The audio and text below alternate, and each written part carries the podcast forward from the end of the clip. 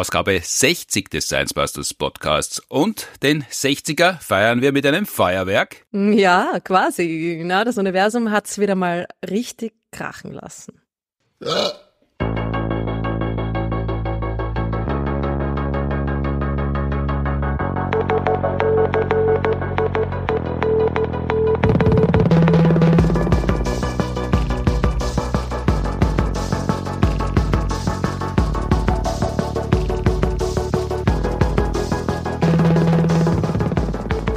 Herzlich willkommen zur 60. Ausgabe des Science Busters Podcasts. Noch sechs Ausgaben, dann fängt angeblich ja das Leben an. Schauen wir mal, ob mit 66 das wirklich beginnt. Produziert wird der Podcast seit Beginn mit Unterstützung der Uni Graz und der TU Wien. Mein Name ist schon deutlich länger als seit Beginn des Podcasts Martin Puntigam und heute mir gegenüber abermals Ruth Grützbauch, Astronomin und Planetariumsdirektorin. Hallo. Hallo. In der letzten Ausgabe haben wir beide uns unter anderem unterhalten über Sterne in Galaxien, wie viel es dort geben muss, ob es auch Galaxien ohne Sterne geben kann. Wir haben gesprochen über dunkle Galaxien und wie Libellen helfen können, Zwerggalaxien zu stalken. und tatsächlich können sie es, also. Ziemlich gut sogar. Hört euch das an, wenn ihr es noch nicht gehört habt. Folge 59 war das heute. In der Folge 60 geht's um die größte jemals beobachtete Explosion im Universum. Also ist das quasi Silvester im Weltall? Ja, das ist immer so der Anfang mit einer Schlagzeile, die vielleicht ein bisschen ähm, überschwänglich formuliert ist. Mhm. Na, es ist tatsächlich so, dass das eine ziemlich große Explosion war. Also Explosion, es war natürlich nicht eine Explosion, wie man sich das vorstellt, so im Actionfilm, mhm. Kaboom, sondern eine, eine über drei Jahre andauernde Explosion. Echt drei Jahre Silvester? Ja, im Kosmos ist alles möglich. bei, bei Galaxien, da geht's schon einmal ein paar Jahre lang hoch her. Und es ist jetzt also für die Art und Weise, an die, diese Art von Explosion, diese Art von Phänomen, dafür ist es das energetischste. Genauer gesagt ist es das, ist es quasi der, der, die energiereichste, der hellste, vorübergehende Nicht-Quasar. Jede Menge Einschränkungen. Ne? Sag noch einmal, was, was das für eine Beschreibung ist. Ja, der, der hellste. Der hellste, vorübergehende Nicht-Quasar. Das war jetzt die, die Übersetzung von Most Energetic Non-Quasar Transient. Also das ist quasi ein, ein Pop-up Nicht-Quasar. Ja, genau. Na, Pop-up-Dinge sind immer die besten Dinge. so ist es halt in dem Paper. Aber wie, wie, wie wird man als nicht, wie wird man als nicht Quasar so berühmt? Berühmt. Ja, man, man kann da in, in Galaxien technischen Begriffen als äh, nicht Quasar auch sehr hell sein. Also. Was ist ein Quasar überhaupt? Ein Quasar ist ein supermassereiches schwarzes Loch in the making, mhm. das gerade jede Menge Material verschluckt. Mhm. Und das ist etwas, was wahrscheinlich alle Galaxien im Laufe ihres Lebens durchmachen. Eine Phase, da können sie sich irgendwie nicht entziehen. Und es ist äh, eine Phase, die früh im Leben einer Galaxie stattfindet aber nicht ganz früh. Also es ist quasi mm, nicht so die Kindheit, sondern, sondern mehr das Teenager. Alter der, der, der Gal Galaxien also die Pubertät, sind diese Quasare. Also Galaxien genau. in der Pubertät sind Quasare? So ist es. Mhm. Ja. Und benehmen sich da fühlen auch so? sie sich mal ordentlich auf. ja, so ist es. Also im Grunde ist es so, dass in den frühen Galaxien, so bis sich mal das, das schwarze Loch im Zentrum der Galaxie quasi ordentlich aufgebaut hat, dauert es auch ein bisschen. Und dann ist aber, wenn die Galaxien noch jünger sind, einfach noch jede Menge Material da. Mhm. Da ist noch jede Menge Gas da. Und wenn das, das schwarze Loch sich quasi mal ordentlich aufgebaut hat und das Material näher und näher kommt, dann wird das verschluckt. Und das dauert eine Zeit lang, bis das ganze Material da in diesem schwarzen Loch drinnen ist. Und jede Menge wird auch rausgefeuert, mhm. nach, meistens nach oben und nach unten. Und dann hast du irgendwie diese riesigen Jets zum Beispiel. Und, ähm, also jetzt ja. Jets in, im Sinne von Strahl, nicht von dem, was in Österreich zu so umfangreichen strafrechtlichen Vorerhebungen geführt hat. Ja, die, die sind nicht, nicht strafrechtlich relevant meistens, diese Art von Chats. Äh, Chats mit J. da steht dann nicht drinnen, ich liebe meine Galaxie, Bussi-Emoji. Ja, das wäre aber süß. Wäre wär besser als bei den Chats mit CH. Deshalb also, ist es so hell, weil da so viel rein und raus gefressen und rausgeschossen wird? Genau. Also das Material heizt sich natürlich extrem auf bei diesem ins schwarze Loch hinein spiralisieren. Mhm. Und dann wird es extrem hell in Röntgenstrahlen und Radiostrahlen. Röntgenstrahlen, weil es so heiß ist, das Material. Mhm. Also es ist ja immer das Zeug äh, seiner Temperatur entsprechend strahlt. Und die Röntgenstrahlung, die kommt quasi von der extrem hohen Temperatur des Materials, die entspricht sehr, sehr, sehr kurzen Wellenlängen von Licht und das ist Röntgenlicht. Und die Radiostrahlung, die kommt, weil das Zeug durch die extreme Hitze ionisiert wird. Das heißt, es werden äh, die Protonen und die Elektronen auseinandergerissen mhm. und das ganze Zeug ist dann elektrisch geladen und es werden super starke Magnetfelder dadurch erzeugt. Und wenn ich geladenes Material und Magnetfelder zusammenbringe, dann kommt da eigentlich fast immer Radiostrahlung raus. Das heißt, ich habe ein Objekt, das extrem hell ist. Das sehe ich vielleicht gar nicht so gut im, im sichtbaren Licht, mhm. weil es meistens eine sehr weit entfernte Galaxie ist, ja. Mhm. Aber ich habe einen super hellen Lichtpunkt quasi im Röntgen und im Radiobereich. Na, und da kommt auch dieser Name Quasar her. Ja, es ein, ein quasi stellares Objekt ist. Also, also etwas, was ausschaut wie ein Stern, aber, keiner aber kein ist. Stern ist.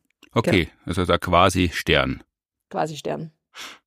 Weil man zuerst siehst du das Ding, ähm, du, du schaust mit einem Radioteleskop dir den Himmel an und plötzlich sind da lauter helle Punkte, mhm. die ausschauen wie Sterne, aber du weißt natürlich, dass es keine Sterne sind. Und dann schaust du dir das genauso an, genauer an und merkst, ah, das sind Galaxien im frühen Universum, das sind äh, die supermassereichen schwarzen Löcher im Zentrum von Galaxien im frühen Universum. Aber so als, als erstes Ding sagt man mal, uh, schaut wie ein Stern aus, quasi, quasi ein Stern, quasi stellar, aber kein Stern. Mhm. Und wenn das jetzt drei Jahre lang gedauert hat, Dinge, die wir auf der Erde beobachten und die weit entfernt sind, die sind ja schon vor langer Zeit passiert. Wann war denn dieses dreijährige Silvesterfeuerwerk und wo circa? Oh, also, das war in einer Galaxie, die vor, die wir vor etwa acht Milliarden Jahren sehen. Aha, also doch schon eine Zeit lang her, der Jahreswechsel. Her. Genau, also quasi schon mehr als die Hälfte das Alter des Universums zurück. Es ist ja so, dass wenn wir hinausschauen, wir natürlich immer zurückschauen. Mhm. Das lässt sich nicht vermeiden, weil das Licht einfach so lang braucht, bis es bei uns ist. Und das Licht von dieser Galaxie oder von, von diesem schwarzen Loch eben hat acht Milliarden Jahre etwa bis zu uns gebraucht. Und jetzt haben wir gesehen, was dort vor acht Milliarden Jahren los so war, bevor das Neujahrskonzert anfangen hat können. Das auch vor acht Milliarden Jahren stattgefunden hat. ja, es ist verrückt. Ne? Das, es ist aber einfach so, dass je weiter wir hinausschauen, desto früher schauen wir zurück. Wir mhm. sehen diese Galaxie nicht, wie sie jetzt ausschaut. Das sehen wir nicht mehr. Mhm. Das können wir auch nie wieder sehen oder dann ja. müssten wir halt noch acht Milliarden Jahre warten, bis, bis es wieder soweit ist? Nein, weil sich das Universum immer schneller und schneller ausdehnt. Und das heißt, das ist nicht so einfach, dass man sagt, und dann in acht Milliarden sehen wir das, was jetzt passiert, sondern das dauert dann noch länger. Und ich weiß jetzt nicht, ob das, ob die schon jenseits der, der Grenze ist. Ich glaube aber fast schon. Das heißt, weil die, weil die, weil die, Aus, die Ausdehnung des Universums, das ist ja eine Beschleunigung, wenn ich das mhm. richtig in Erinnerung habe. Das heißt, genau. dann, dann ist das irgendwann zu flott und dann hat das Licht, auch wenn es mit Lichtgeschwindigkeit unterwegs ist, keine Chance mehr, uns keine jemals zu erreichen. Genau. Schade. Also bitter, oder? Wir, wir, ja. Aber auf der anderen Seite, wir können froh sein, dass wir jetzt noch in einem sich noch nicht so schnell ausdehnenden Universum leben oder dass es sich in der Vergangenheit langsamer ausgedehnt hat, weil wir sehen das ganze Zeug noch. also zumindest in der Vergangenheit. Aber, aber irgendwann werden wir einen, einen, einen, beträchtlichen Teil dessen, was wir momentan noch beobachten können, nicht mehr beobachten können. Das heißt, viele, viele Generationen nach uns, wenn es dann Menschen noch geben sollte, die werden dann darauf angewiesen, das zu glauben, was wir dann an Aufzeichnungen hinterlassen. Wenn es denn gelingt, Aufzeichnungen zu hinterlassen, können aber das nicht mehr durch eigene Beobachtungen nachprüfen. Ja, also sehr, sehr, sehr viele Generationen mhm. in der Zukunft. Aber es dauert noch ein bisschen, bis es soweit ist, mhm. dass man wirklich dann irgendwie Galaxien nicht mehr sehen kann. Aber, Aber es wird, was ist das, das eine Milliarde, zwei Milliarden Jahre oder kürzer? Boah, wahrscheinlich sogar eher länger. Mhm. Also es kommt darauf an, wie weit man zurückschauen möchte. Man, es ist so, dass quasi jedes, jede Sekunde kommt ja auch mehr Licht zu uns. Also unser beobachtbares Universum mhm. wird natürlich immer größer, weil immer mehr Licht es bis zu uns schafft. Mhm. Aber diese Dinge, die, die wir jetzt noch aus dem frühen Universum beobachten können, können wir noch eine Zeit lang beobachten. Wir sehen dann noch immer mehr, aber das, das wir jetzt beobachtet haben, sehen wir dann in Zukunft nicht mehr. Mhm. Macht das Sinn? Ja, ja. ja. Also es, und, und bis man überhaupt die Galaxien, die jetzt noch nicht so weit von uns weg sind, auch nicht mehr sieht, dauert es noch sehr, sehr, sehr lang. Da ist noch einiges also, abzuarbeiten, einige Stapel ja, am Schreibtisch, genau. bevor man wirklich so es, ja. in Pension gehen kann als Astronomie. Genau. Also da explodiert dann sicher die Sonne schon vorher und da verschmilzt die Milchstraße mit der Andromeda-Galaxie und, und so weiter und so fort. Aber es ist natürlich ein, ein interessanter Gedanke, wenn man das weiter verfolgt. Irgendwann wird man dann zum Beispiel andere Galaxien nicht mehr sehen können. Mhm. Das ist dann schon ein anderes Universum. Das ist der Blick auf den Himmel verändert sich dann maßgeblich. Natürlich. Aber das ist halt so eine weite Zeit in der Zukunft, dass also das, das sind dann nicht mehr unsere Nachkommen. Folge drei Billionen des Science Busters Podcasts. Der Himmel ist leer. Worüber sollen wir jetzt noch reden? Ja. Sag, jetzt war das ein schwarzes Loch, das diese größte jemals beobachtete Explosion äh, verursacht hat. Acht Milliarden Jahre ist es her. Und was ist denn da ganz genau passiert? Was, was ist denn da hineingestürzt, was es so explodieren hat lassen? Ja, das weiß man eben nicht so genau. Mhm.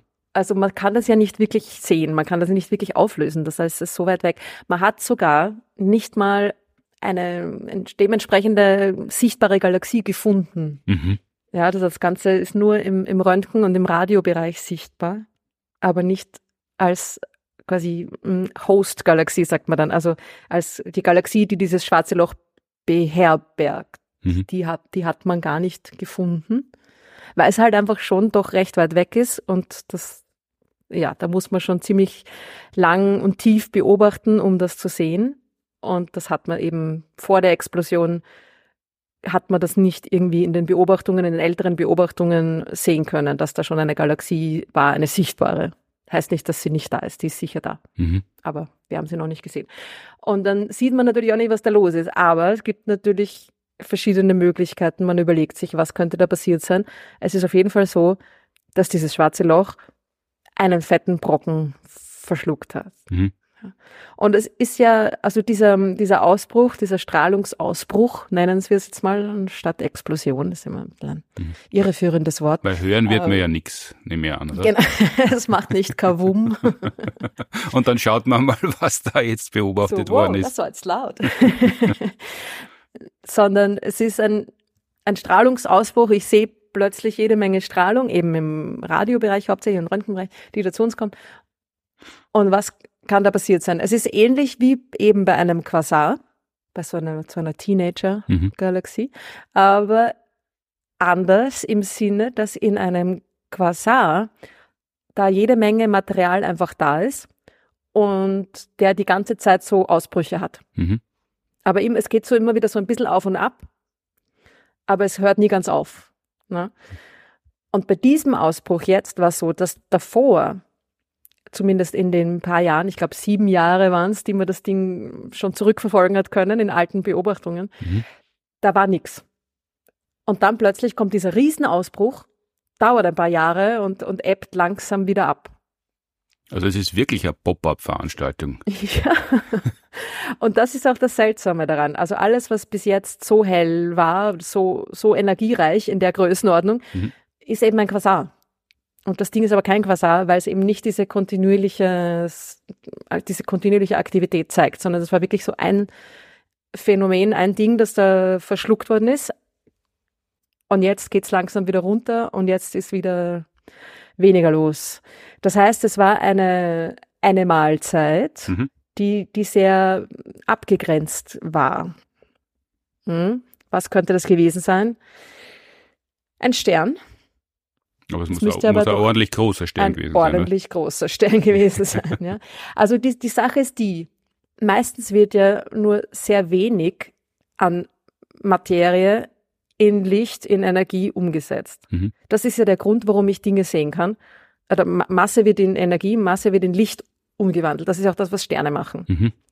Und es wird aber bei einem Stern ja nur ein ganz, ganz geringer Anteil von der Masse überhaupt in Energie umgewandelt bei der Kernfusion. Mhm. Das ist ja weniger als ein Prozent.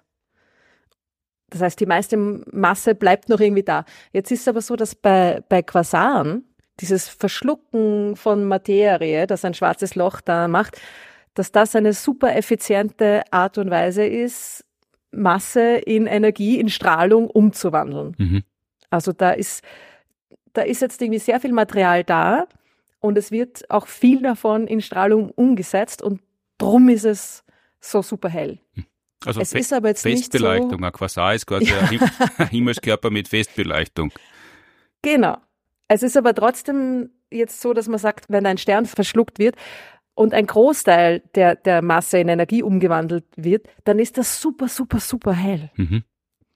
Das heißt, es muss nicht so wahnsinnig viel Material da gewesen sein, weil ja sogar ein Großteil davon sehr effizient in Energie umgewandelt wird. Das heißt, es kann schon sein, dass das ein Stern war, obwohl es so extrem hell war, war es trotzdem quasi nur ein Stern, muss aber doch ein größerer gewesen sein, ja, irgendwie so 10 bis 20 Sonnenmassen. Mhm. Das wird ungefähr hinkommen, ja. Es ist ja so, dass das schwarze Loch gar nicht so viel Zeug auf einmal verschlucken kann. Weil? Das schafft das gar nicht. Das kommt da irgendwie gar nicht rein, ja. Das Zeug wird quasi vom schwarzen Loch irgendwie angezogen und bewegt sich drauf zu und kann aber nicht einfach so flop hineinfallen, Aha. sondern das wird, weil es sich ja schon bewegt, um das schwarze Loch herum gelenkt. Na, das hat quasi einen, einen, einen Bewegungszustand, das hat einen Drehimpuls, der nicht einfach so verschwinden kann. Ist jetzt nicht so, wie wenn ich eine Murmel irgendwie in ein Loch hineinrolle und dann fällt sie einfach hinein. Also sondern ist, ist ein bisschen wie Flying Buffet auf einer Veranstaltung, wo die Leute mit den Tabletts herumgehen und ab und zu kann man sich was runternehmen und sie kreisen die ganze Zeit um einen herum, aber man, man isst nicht alles auf einmal. So ist das bei schwarzen Löchern, ja. Da ist sehr viel da. Es ist ein Riesenbuffet. aber man schafft es gar nicht, das alles auf einmal zu essen. Auch wenn man es versucht, auch wenn man es sehr möchte. Und die verschlucken dann irgendwie doch eher weniger, als man sich vorstellt. Ja? Also das ist, das ist super hell man denkt sich, boah, da werden riesige Masse, riesige Materie, Mengen da verschluckt. Also wenn so ein, wenn so ein schwarzes Loch die Sonne mhm. pro Jahr verschluckt, also eine, eine Sonnenmasse pro Jahr Akkretionsrate hat, dann ist das schon sehr viel. Mhm. Das ist sehr viel Material und das macht schon einen ordentlich superhellen Quasar. Also das so einen großen Stern dann da zu verschlucken über ein paar Jahre hinweg, ja, das kommt schon ungefähr hin. Aber es ist trotzdem unwahrscheinlich, dass das ein großer Stern war. Einfach von aus statistischen Gründen, weil große Sterne sehr selten sind mhm. und sehr kurz leben. Und dann musst du diesen großen Stern da quasi erstmal in Richtung schwarzes Loch bringen und den da da herumspiralisieren, dann wird der meistens auch noch zerlegt in seine Einzelteile. Also der wird quasi durch die Gezeitenkräfte des schwarzen Loches auseinandergerissen. Mhm. Äh, und so. Und das ist alles eigentlich recht unwahrscheinlich, dass das passiert, eben weil große Sterne selten sind, kurz leben, den musst quasi da in den paar Millionen Jahren, die der lebt, musst du den erwischen und, und zerlegen und ja. Also es ist nicht so wie in den Tierdokus die Schlange, die äh, größeres rattenartiges Tier erwischt und dann lang davon zehren kann. Das passiert zwar ab und zu, aber ist nicht die Regel, sondern öfter sind es kleinere Mahlzeiten. Ja, genau. Je nachdem, was halt gerade da ist. Hm. Und was meistens da ist und greifbar ist, ja, ist eine riesige Gaswolke. Das ist so die Hauptmahlzeit von schwarzen Löchern. Also quasi die, das, was vor einer Sternenbildung e existiert oder, oder parallel genau. auch und danach, aber woraus ein Stern werden könnte? Ja, genau. Das sind diese riesigen Gaswolken. Also mit, mit Gas meint der Astronom oder die Astronomin ja meistens Wasserstoff, mhm. Gas mit ein paar kleineren, mh, schwereren Bestandteilen hineingemischt. Ja, das sind diese riesigen Molekülwolken, nennt mhm. man die auch, weil das Zeug so kalt ist, dass es in Molekülform vorhanden ist. Und die schweben da so im Weltraum, auch überall, auch in der Milchstraße gibt's die ja überall, mhm. diese riesigen Molekülwolken. Und dann entstehen da neue Sterne draus. Und wenn sowas jetzt im, sich nahe dem Zentrum einer Galaxie befindet, dann kann das auch viel leichter in ein schwarzes Loch hineingezogen werden als ein Stern. Mhm. Und das braucht quasi nicht mehr auseinandergerissen werden, bevor es verschluckt werden kann. Das braucht man gar nicht mehr, man braucht nicht mehr kauen. Also das ist schon püriert, das ist quasi ja. Babynahrung fürs schwarze Loch. So ist es. Nur ist es, ähm, naja, Babynahrung, also du weißt ja, dass in den riesigen Molekülwolken auch jede Menge Alkohol drin ist. Mhm. Also das ist das, das Baby so wie für dir der, wie der Mostzutz oder der Mondschnuller früher. Das, das, genau. das, der Quasar ruhig ist, wenn die Eltern Fernsehen schauen wollen oder in ah, Ruhe essen. So bist du aufgewachsen, das erklärt einiges. Also Aber für ein ausgewachsenes äh, Teenager schwarzes Loch natürlich sehr attraktiv. Hm. also es hat sich so eine große Molekülwolke mit viel Wasserstoff und Alkohol einverleibt. Also das war wirklich einmal ein üppiges Festmahl. Äh, aber weil Alkohol drinnen war, deshalb hat es so einen großen Brand gegeben. So ist es.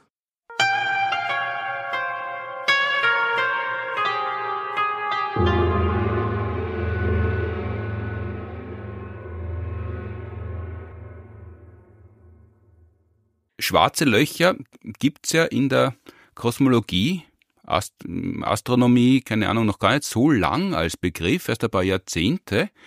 Und äh, wenn man, wie ich das erste Mal gehört habe von schwarzen Löchern, dann ist es schwer, was vorzustellen, weil wie, wie soll ein Loch schwarz sein? Aber dann habe ich mir das immer so als Einzelobjekte irgendwo vorgestellt, ein schwarzes Loch. Aber in letzter Zeit äh, ist mir natürlich auch über die Beschäftigung bei den Science Busters immer öfter untergekommen, dass schwarze Löcher eigentlich so wie bei einer, wie bei Steinobst quasi der Kern von einer Galaxie ist. Ist das, ist das die Ausnahme mhm. oder ist das das Normale? Nein, das ist ganz normal.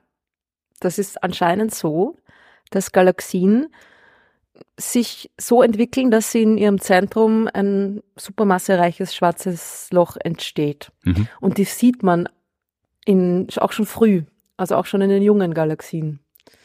Und diese Quasarphase, das ist die Phase, wo dieses schwarze Loch extrem schnell wächst. Mhm. Es ist aber vorher schon da. Ne? Also das haben echt auch schon die, die, die Kindergalaxien quasi. Mhm. Und das ist noch eine der, der großen offenen Fragen quasi in der, in der Galaxienforschung, in der Galaxienentwicklung, wie die quasi am Anfang entstehen, was da passiert, ob da quasi schwarze Löcher Materie um sich herum ansammeln und dann aus, der, aus dieser Materie sich Sterne bilden, also quasi die, die, die Kerne, so die, die, die Keimzellen der Galaxienentstehung sind. Mhm. Oder ob es irgendwie ein bisschen andersrum geht, ob zuerst Sterne entstehen und dann waren halt im Zentrum ganz viele Sterne sehr nah aneinander, da sind dann ein paar explodiert, dann stoßen die zusammen und so weiter. Aber das Problem mit der Methode ist, dass es, dass es meistens die Zeit nicht ausreicht, weil Sterne doch recht lang brauchen, bis sie zusammenstoßen. Da ist trotzdem, auch wenn im frühen Universum alles enger beisammen war, noch viel zu viel Platz zwischen den einzelnen Sternen. Ne? Mhm. Also es ist irgendwie so, dass sich auf irgendeine Art und Weise äh, Sterne in Galaxien plus das schwarze Loch im Zentrum so ko koevolutioniert hat, also gemeinsam gebildet und entwickelt hat. So. Ist aber noch nicht ganz klar, wie das auch ganz am Anfang vor allem passiert ist. Und gibt es auch Galaxien ohne schwarze Löcher im Zentrum? Ist es nur häufig oder ist es eine Voraussetzung? Es gibt welche, aber das sind wieder die komischen kleinen, die Zwerggalaxien, so, die, wo wir letztes die so Mal oft nicht mitspielen. die immer extra genau. Wurst brauchen. Die immer extra Wurst brauchen und die halt auch so viele verschiedene Arten haben, wie sie sich bilden können. Ja? Also manche Zwerggalaxien sind so die Übrigbleibsel der Galaxienentstehung. Mhm. So die, die ersten Galaxien, die, die noch da sind, die, denen quasi im Laufe ihres Lebens zufälligerweise nichts passiert ist, die nicht irgendwie kollidiert sind mit anderen und so weiter. Aber es gibt auch Zwerggalaxien, die sich erst später bilden, die durch die Interaktion von großen Galaxien entstehen, ja, wenn da Material rausgezogen wird und so weiter. Also es gibt für diese Zwerggalaxien ganz viele verschiedene Arten, wie sie entstehen können und sich entwickeln. Und dann gibt es auch Arten, wo da eben dann kein schwarzes Loch drinnen ist. Und es ist so, dass die Größe des schwarzen Lochs ja mit der Größe der Galaxie zusammenhängt. Da gibt es eine Korrelation. Also es kann, so es, es kann kein riesiges schwarzes Loch geben und rundherum nur ganz wenig nix. Sterne. Genau. Weil da gibt es die Sterne bald nicht mehr. Na, das bildet sich einfach irgendwie anscheinend nicht. Aha. Also es ist irgendwie die Zeitskala, das, es reicht nicht aus. Die, die, das Alter des Universums reicht nicht aus, damit ein schwarzes Loch in einer Galaxie, im Zentrum einer Galaxie, schon quasi die Sterne um sich herum verschluckt haben könnte. Das mhm. geht sich nicht aus. Das dauert so lang. Ja. Das heißt, wenn ein großes schwarzes Loch da ist, sind auch viele Sterne rundherum da. Und wenn halt eine Galaxie sehr, sehr wenige Sterne enthält, kann es sein, dass dann halt da auch gar kein schwarzes Loch im Zentrum ist. Also es gibt dann auch so ganz kleine Galaxien, die so einen, einen Sternhaufen, einen dichten Sternhaufen in ihrem Zentrum haben, statt ein schwarzes Loch. Mhm. Ist halt die Frage, ist das quasi die, die, die Vorstufe oder ist das ein anderer Entwicklungspfad? Und wahrscheinlich ist es letzteres. Ist einfach ein anderer Galaxientyp. Genau, da war halt, die hatten quasi kein, kein, kein Teenageralter, in dem sie sich ordentlich aufgeführt haben. Dann irgendwie sehr ruhige Teenager. Sehr manierlich. ja, genau. aber es gibt auch Zwerggalaxien, die sehr wohl auch ein schwarzes Loch in ihrem Zentrum haben. Aber es gibt sehr viele, vor allem die, die, am, am kleineren Ende der, der, der Skala, die gar kein schwarzes Loch in ihrem Zentrum haben. Aber die großen, große Galaxien, quasi normale Galaxien wie die Milchstraße, die haben ein schwarzes Loch in ihrem Zentrum. Hm. Das weiß man auch noch nicht so ewig lang, oder? Man hat das vermutet, aber dass da ja. ganz sicher ein schwarzes Loch ist, äh, wie, wie lang weiß man das schon ungefähr? Es ist ja, also ganz sicher, auch erst in unserer Milchstraße im Jahr 2020 da für den Nachweis des Schwarzen Lochs der Nobelpreis äh, verliehen worden an, an zwei verschiedene Forschungsteams. Das weiß man nun, also man weiß es schon im Sinne von höchstwahrscheinlich schon länger. Mhm. Eben, dass dieses schwarze Loch hat man ja auch durch seine Radiostrahlung zuerst entdeckt. Wie man angefangen hat, den Himmel mit äh, Radioteleskopen zu, ab, abzuscannen, quasi, hat man da diese schwarzen Löcher, diese Radioquellen, diese sehr konzentrierten, quasi punktförmigen Radioquellen überall entdeckt und in anderen Galaxien und auch in unserer eigenen. Ja. Mhm. Und dann dieser, aber dieser, dieser Nachweis, dass es quasi nichts anderes sein kann als ein schwarzes Loch, der wurde in der Milchstraße ja erst vor ein paar Jahren erbracht. Mhm. Und zwar indem man wirklich die Sterne genau in der Mitte, im Zentrum der Milchstraße beobachtet hat. Also von unserer Position am Rand der Milchstraße, die 26,5 1000 Lichtjahre bis ins Zentrum der Milchstraße quasi hineingeschaut hat mhm. und dort die Sterne aufgelöst hat. Einzelne kleine runde Kugeln. Und dieses Video ist super. Es gibt's äh, im Internet. Schaut euch das an. Mhm. Äh, wo, wo, die, wo man sieht, eben über einen Zeitraum von, ich glaube, mindestens zehn Jahre, ich weiß gar nicht, wie lange es jetzt war, oder vielleicht sogar 20, also viele Jahre hinweg, sieht man, wie die Sterne da auf ihren Bahnen einfach rundherum fliegen um ein unsichtbares Ding in der Mitte, also einfach um etwas Schwarzes. da ist einfach nichts zu sehen. Und genau dort ist aber diese Radioquelle. Und da Und geht man davon aus, dass diese Radiostrahlen entstehen, indem Teile dieser Sterne in dieses schwarze Loch hineinstürzen, reingesaugt werden, verzerrt werden. Da entsteht eben diese Radiostrahlung und deshalb muss dort ein schwarzes Loch sein. Genau, also die Radioentstrahlung entsteht, weil doch immer noch ein bisschen Material da ist. Nicht besonders viel. Also die Milchstraße ist jetzt nicht äh, super aktiv, also das, das schwarze Loch im Zentrum der Milchstraße mhm. gehört nicht zu den super aktiven. verschluckt gerade nicht große Mengen an Material. Aber ein bisschen was ist noch da und das bisschen was von Material, das da mm, eben um das schwarze Loch herum spiralisiert, das verursacht diese Radiostrahlen. Und dann einige, was auch immer, Milliarden Kilometer, die es sein werden, ja, mhm. die, äh, entfernt vom schwarzen Loch, fliegen da die Sterne rundherum. Aber das ist, das ist nah, ja, also das, das schwarze Loch hat ungefähr die Größe vom, von der Umlaufbahn des, des Planeten Merkur in unserem Sonnensystem. Ja? Also das ist, ist sehr klein und man kann das quasi einschränken auf diesen Bereich. Es muss auch sehr, sehr viel Masse da sein. Und die, wie viel Masse da ist, kann ich ganz einfach berechnen aus den Bahnen der Sternen. Mhm. Ich sage, wie schnell fliegt da der Stern vorbei und was ist der Durchmesser von, von dieser Bahn? Ja, kann ich mir ganz leicht ausrechnen. Ha, so viel Zeug muss da da sein. Und das sind vier Millionen Sonnen. Die Masse von vier Millionen Sonnen mhm. muss da sein. In einem Bereich kleiner als die Umlaufbahn des Planeten Merkur und es ist unsichtbar. Und das ist der Nachweis des schwarzen Loches, weil das, da, da, da gibt es keine andere Möglichkeit, was das sein könnte. So viel Masse auf so kleinem Raum, unsichtbar, muss ein schwarzes Loch sein. Mhm. Und der Appetit dieses kleinen schwarzen Lochs im Zentrum der Milchstraße, sagt man ja, ist es, ist es präzis im Zentrum oder ist es so circa im Zentrum? Na, das ist ziemlich genau im Zentrum. Hm. Ja. Und der Appetit ist nur deshalb so klein, weil es nicht mehr viel zu essen gibt in der Gegend, weil schon alles verschluckt worden ist? Ja, genau. Also wenn man dem eine Wolke vorsetzt, mhm dann würd's dir auch nehmen. das ist nicht so, dass es keinen Hunger mehr hat. Und es ist ja so, dass, dass dieses schwarze Loch ja auch ein, schon eine, eine Wolke verschluckt hat. Das hat man auch beobachtet. Mhm. In den letzten Jahren, das ist schon ein bisschen länger her. Ich glaube, das war irgendwie 2012 oder 14 oder irgendwie, ja. Mhm. Hat man gesehen, dass da jetzt auch ein bisschen ein, ein, ein Strahlungspeak war, also ein bisschen ein, ein Ausbruch, halt noch viel kleiner als jetzt bei dem bei schwarzen Loch, über das wir vorher geredet haben. Das ist acht Milliarden Lichtjahre her und so weiter. Es war eine kleine Wolke.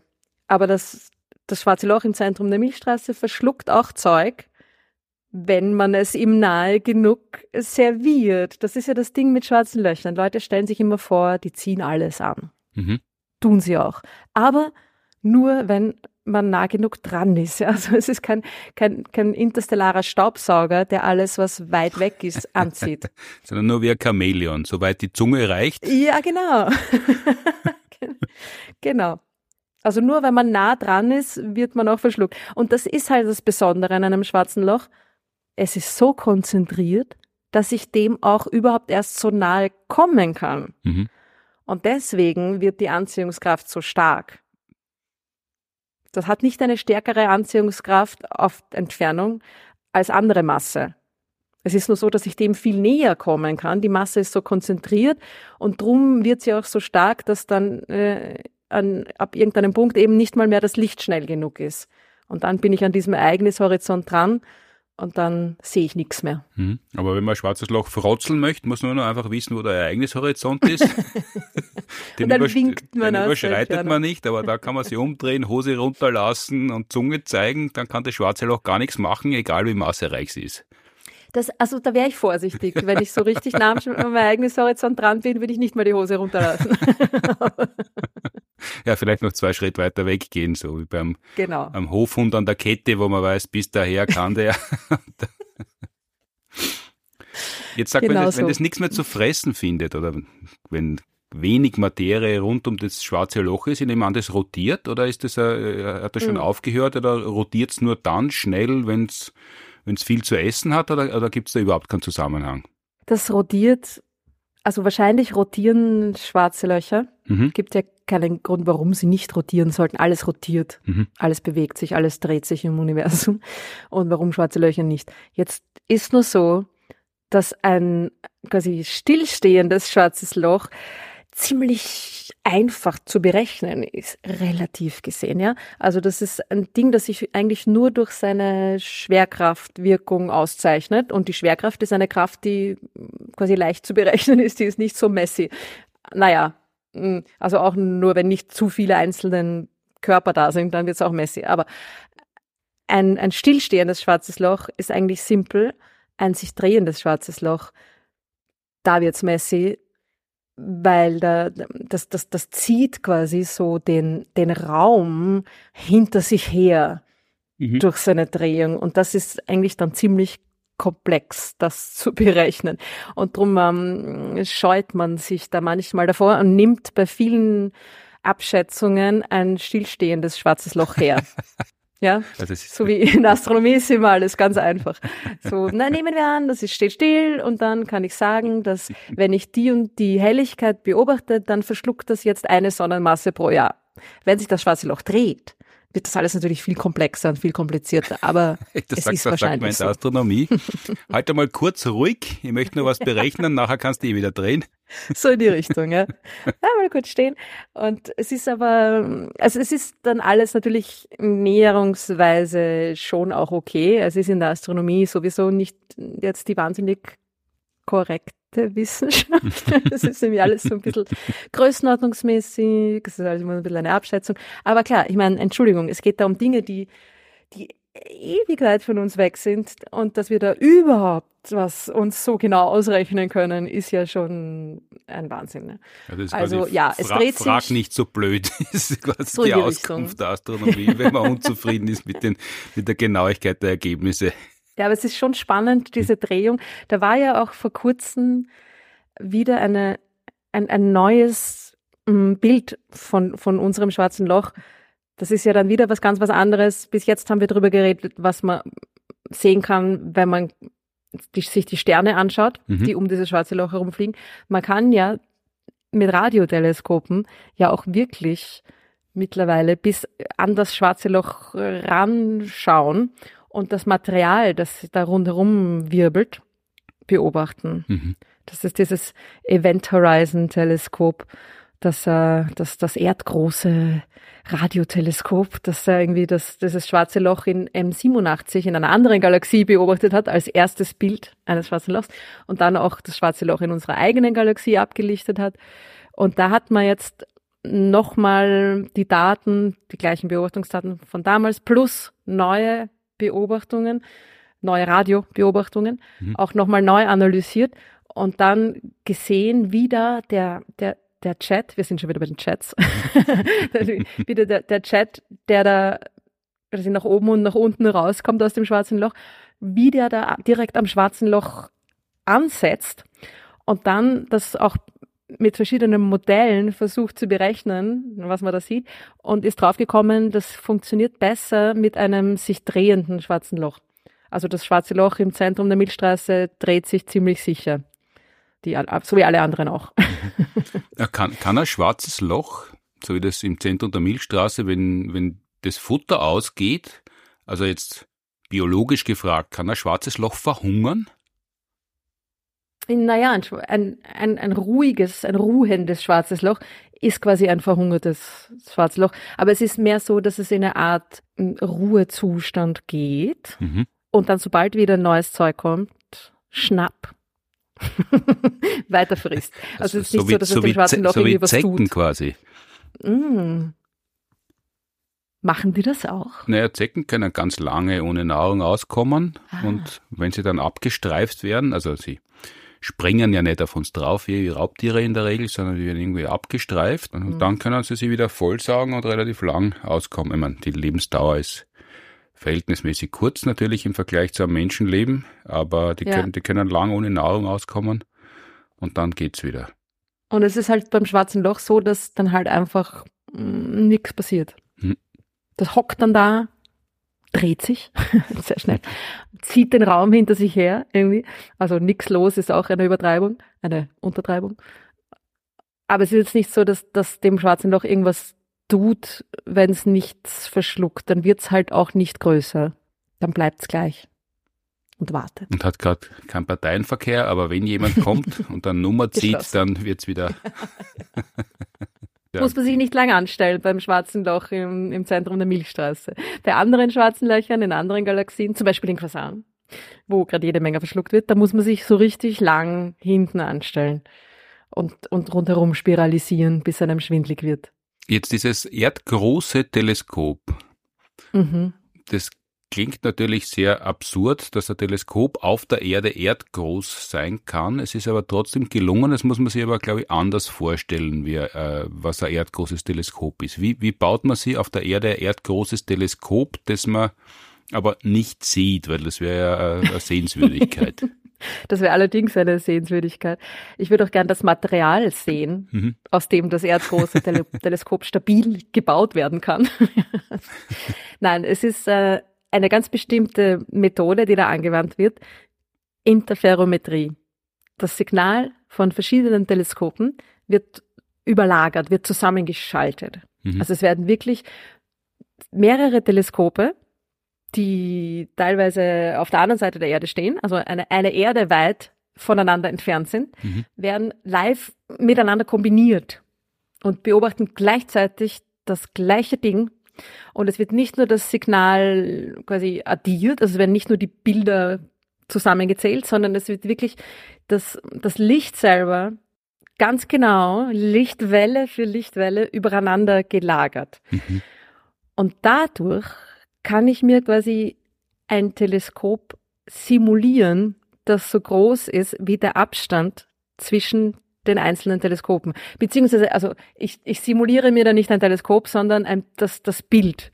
Also ich kann mir damit ein, ein Bild erzeugen, das die gleiche Auflösung hat wie ein Teleskop, das so groß wäre wie der Abstand zwischen den einzelnen Teleskopen. Mhm. So und, und, und, wie viele braucht man da, wie viele Teleskope, wie viele Beobachtungsstationen auf der Erde, um dieses äh, erdgroße Bild oder dieses erdgroße Teleskop, mit dem man dann mal Bild simulieren kann, wie viele Einzelteile braucht es? Naja, da braucht man gar nicht so viele, lustigerweise. Also es ist natürlich, äh, je mehr, desto besser. Ja. Und je mehr einzelne Teleskope ich habe, desto mehr Licht kann ich sammeln.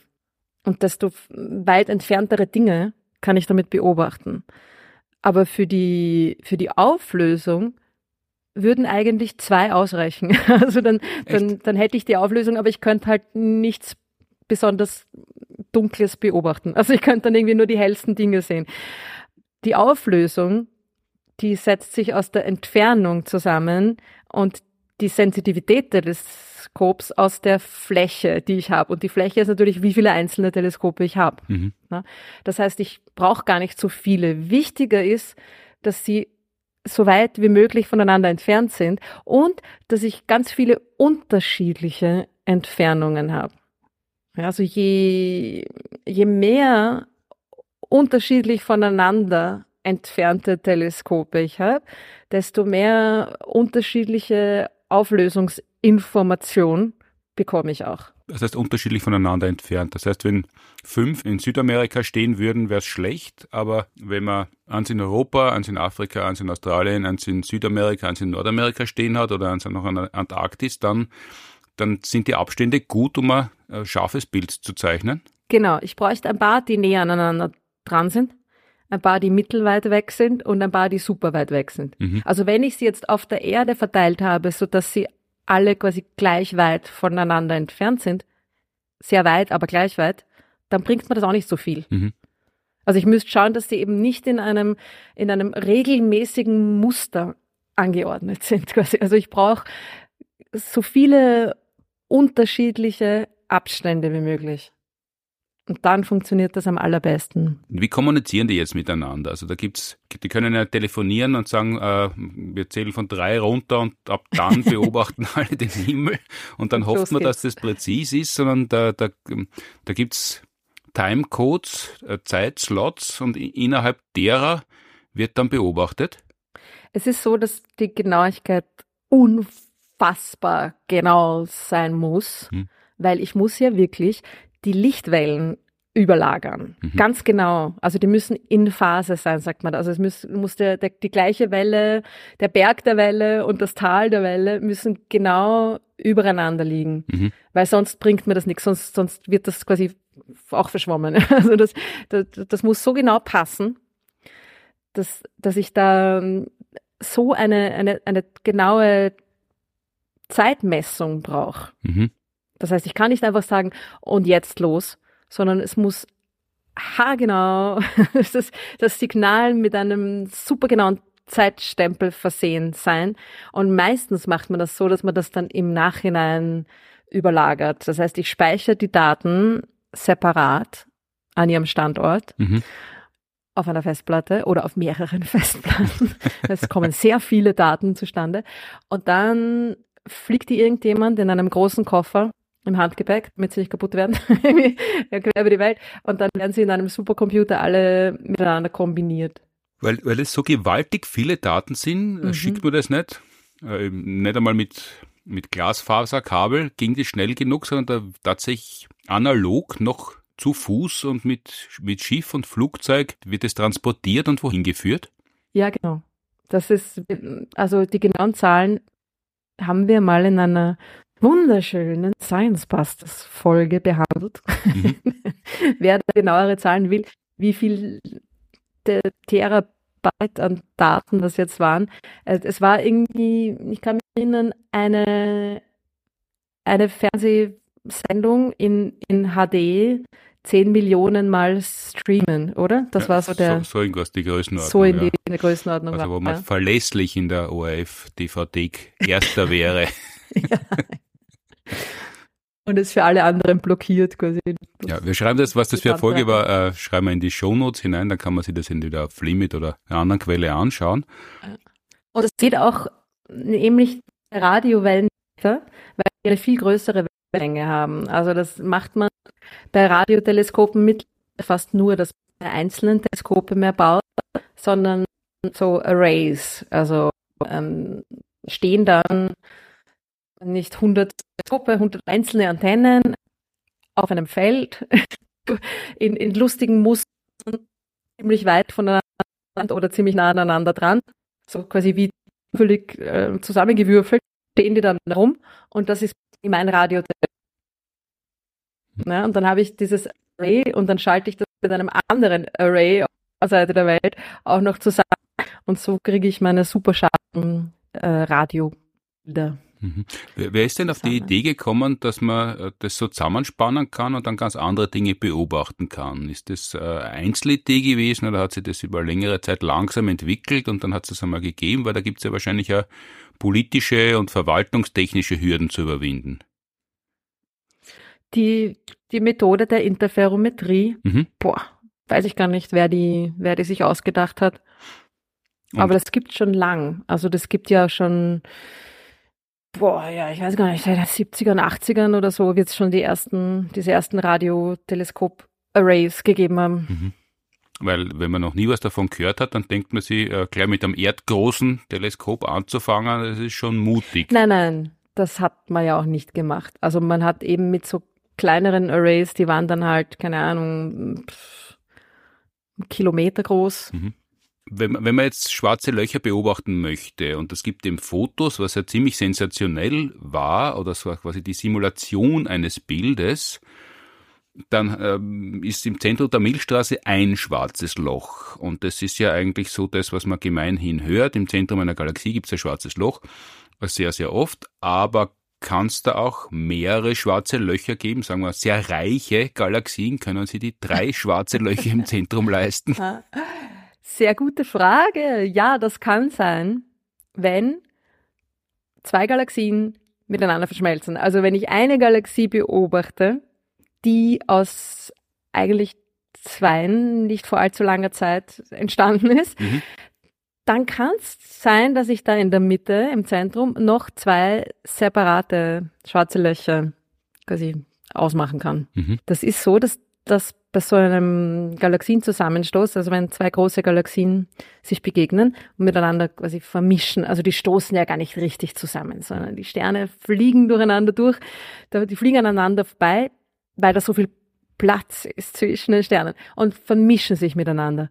Und die zwei schwarzen Löcher, die da in der, jeweils in der, in der Mitte, im Zentrum der beiden Galaxien waren, die fliegen auch quasi umeinander herum, die mhm. spiralisieren da auch irgendwie umeinander herum und das dauert halt sehr lang, bis die quasi einander so nahe kommen, weil die jeweils so kompakt sind und sich auch nicht wirklich so mh, mm, jetzt abbremsen können, ja, so nur über sehr, sehr, sehr lange Zeitskalen. Das heißt, das dauert am längsten von dieser ganzen Verschmelzung, von dieser ganzen Kollision, bis die zwei schwarzen Löcher in der Mitte dann auch verschmelzen.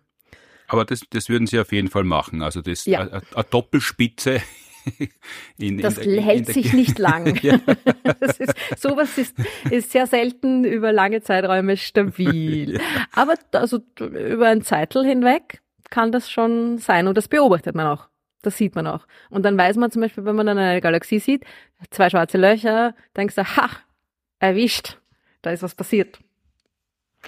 Und das ist ja das, was der Milchstraße bevorsteht, oder? Ja, genau.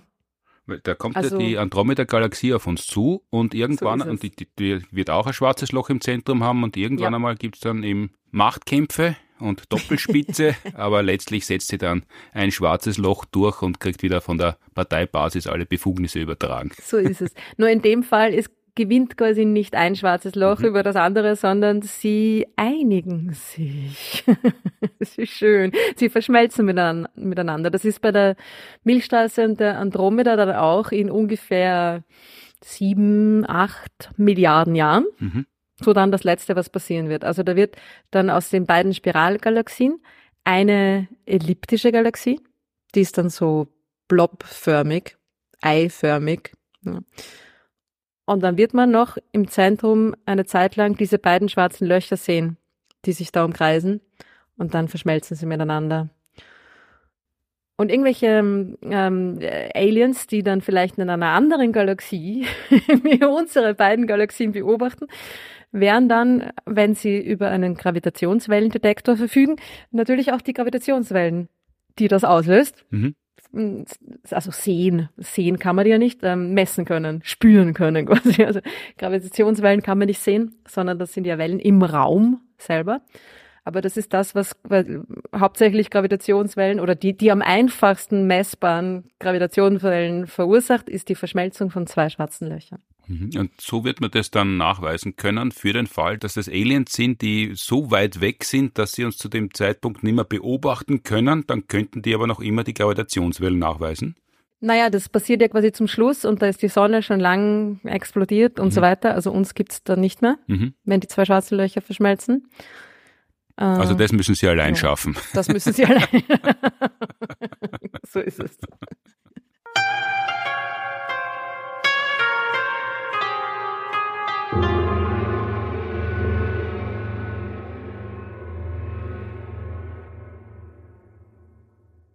Das war Ausgabe 60 unseres Science Busters Podcasts. Am Ende gibt's wie immer Ankündigungen, Hinweise und Tipps, die wir jetzt noch schnell in die Welt hinaus schicken, solange man sie noch hören kann, solange wir noch nicht zu weit voneinander entfernt sind.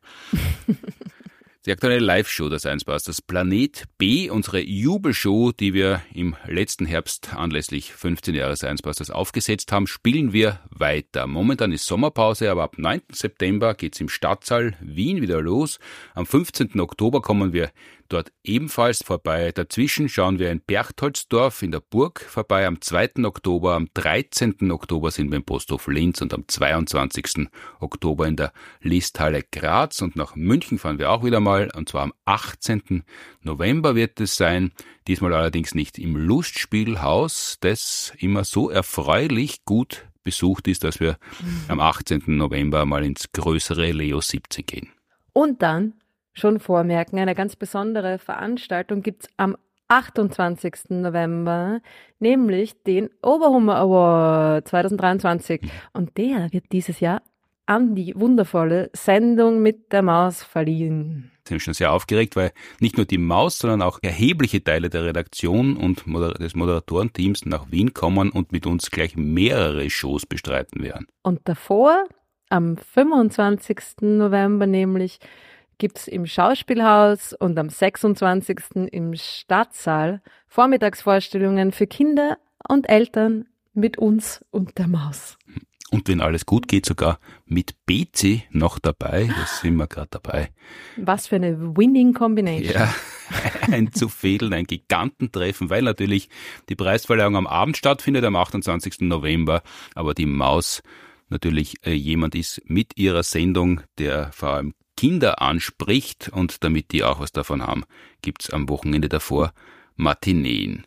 Wir haben ja Sommerpause gerade als Science Busters, aber du musst, glaube ich, noch hackeln, oder? Ich muss noch ein bisschen arbeiten. Wenn ihr euch beeilt und in der Mannheimer Gegend unterwegs seid, dann kommt doch bei der Buga vorbei. Da bin ich nämlich auch. Jetzt, diese Woche.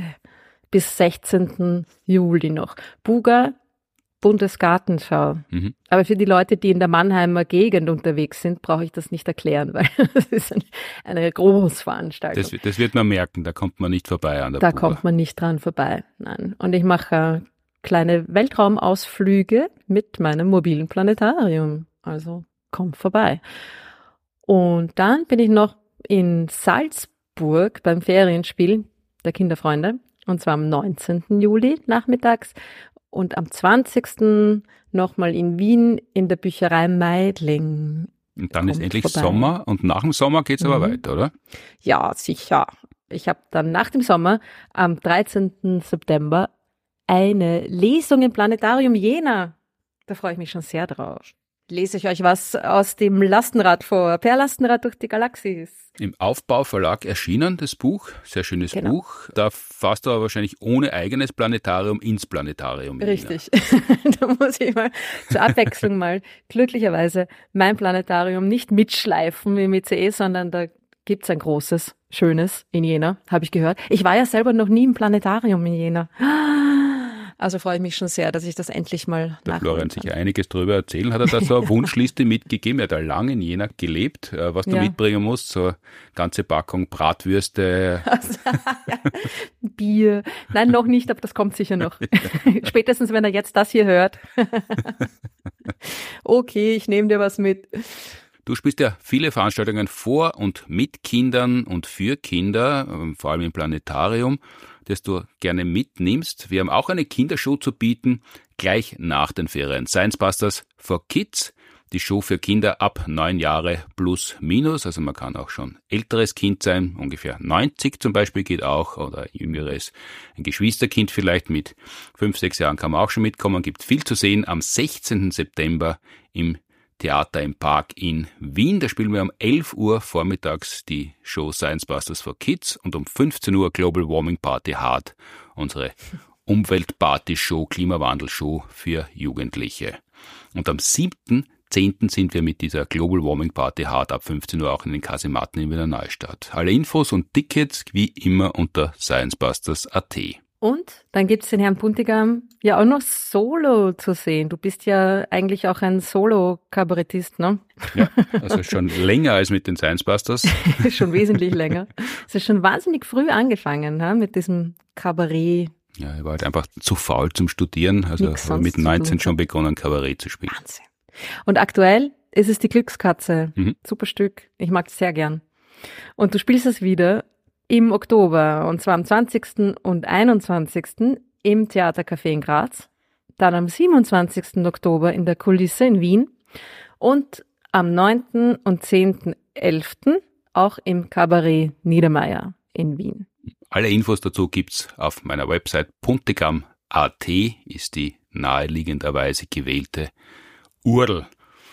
Für alle, die Strand- oder Gipfelsieg oder Herbstlektüre oder Spätsommerlektüre oder früher hat man dann gesagt Altweiber-Sommerlektüre, ich glaube, ein Begriff, der verloren gehen wird in den nächsten Jahren. Ja, gibt's nimmer. Jedenfalls für alle, die Lektüre suchen, gibt's natürlich nach wie vor das Jubelbuch von uns Science Busters. Wissenschaft ist das, was auch dann gilt, wenn man nicht dran glaubt. Wenn man mit Per Lastenrad durch die Galaxis durch ist, kann man sich das Wissenschaftsbuch von uns durchlesen oder umgekehrt oder beide parallel lesen und schauen, womit man früher fertig ist. Oder man kann auch ein gutes Buch. Ja, man kann sich vorlesen lassen. Ja, da hast du ja auch einige Kapitel beigesteuert. Dein Buch gibt's auch als Hörbuch, nehme ich an. Ja, das habe ich selber gelesen. Selber mhm. vorgelesen, mhm. ja, tapfer. Da verweigere ich mich immer. Ich möchte immer unser eigenes Buch nicht lesen. Unseres hat dafür Thomas Leubel gelesen, erschienen ist im Hörverlag. Dein Buch gibt's im Aufbauverlag und das Jubelbuch des Science Busters bei Hansa. Und seit 2007 gibt's uns ja auch wöchentlich im Radio, und zwar auf Radio FM4. Und demnächst wieder einmal im Monat eine Stunde lang fragt die Science Busters alles rund ums Klima. Vor dem Sommer waren Florian Freistetter und Thomas Brudermann in einer Sendung und Reinhard Steurer und Elisabeth Oberzaucher und im Herbst gibt's mit entsprechend abwechslungsreichem Line-up weiter.